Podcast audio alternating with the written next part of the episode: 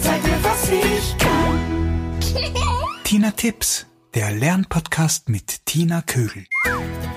Hallo, ihr Lieben.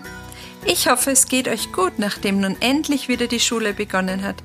Ich bin darüber nicht nur als Lehrerin sehr froh, sondern vor allem auch als Mutter. Trotzdem hört das Üben zu Hause nicht auf und so habe ich heute ein Spiel zur Leseförderung für euch. Mit diesem Spiel soll das Kind lernen, schneller und flüssiger zu lesen. Das Spiel eignet sich für alle, deren Lesegeschwindigkeit gesteigert werden soll. Also ab Ende erster Klasse oder eben wenn das Kind schon lesen kann. Um die Lesegeschwindigkeit zu steigern, ist es wichtig, dass die Kinder die einzelnen Wörter in einem Text schnell lesen.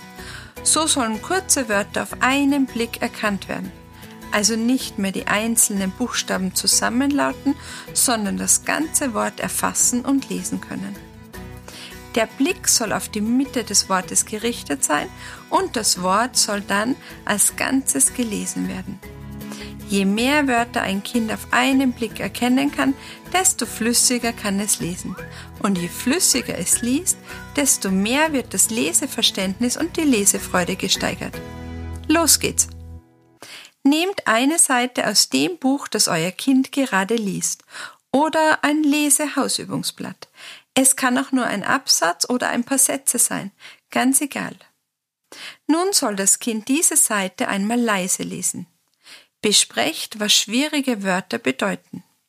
Macht Silbenbögen unter lange Wörter, damit das Kind diese besser lesen kann und klatscht sie beim Lesen, zum Beispiel ma, ma oder Ba-na-ne. Nun soll das Kind den Text laut vorlesen. Wenn es über Wörter stolpert, das heißt, wenn es Wörter noch nicht so gut lesen kann, dann notiert euch diese Wörter. Schreibt diese Wörter extra auf eine Liste untereinander. Ich habe euch so eine Stolperwörterliste auf meiner Homepage hochgeladen. Mit dieser Liste könnt ihr die Übung Blitzlesen machen blitzschnell lesen also. Und das geht so. Nimm die Liste mit circa 10 bis 15 Wörter. Du kannst zu den Stolperwörtern noch ein paar häufig vorkommende Wörter hinzufügen. Stoppe nun die Zeit, wie lang braucht dein Kind, um diese Liste zu lesen. Die Zeit kannst du dir auf der Rückseite notieren. Nun soll das Kind die Liste noch einmal lesen, diesmal aber schneller. Du kannst wieder die Zeit notieren. Ihr könnt diese Liste an mehreren Tagen üben und trainieren oder ihr macht ein Wettlesen daraus, zum Beispiel mit anderen Familienmitgliedern. Wer liest die Liste schneller fehlerfrei? Die Mama oder das Kind oder vielleicht die Oma? So wird daraus ein lustiges Spiel. Auf meinem Arbeitsblatt habe ich eine Spalte, sie heißt Blitzlesen. Darauf sind einfache Wörter, die in einem Text oft vorkommen. Diese Spalte könnt ihr fürs Üben oder für das Wettlesen auch immer wieder verwenden. Lustig und etwas schwieriger wird das ganze Lesetraining mit Unsinnwörtern.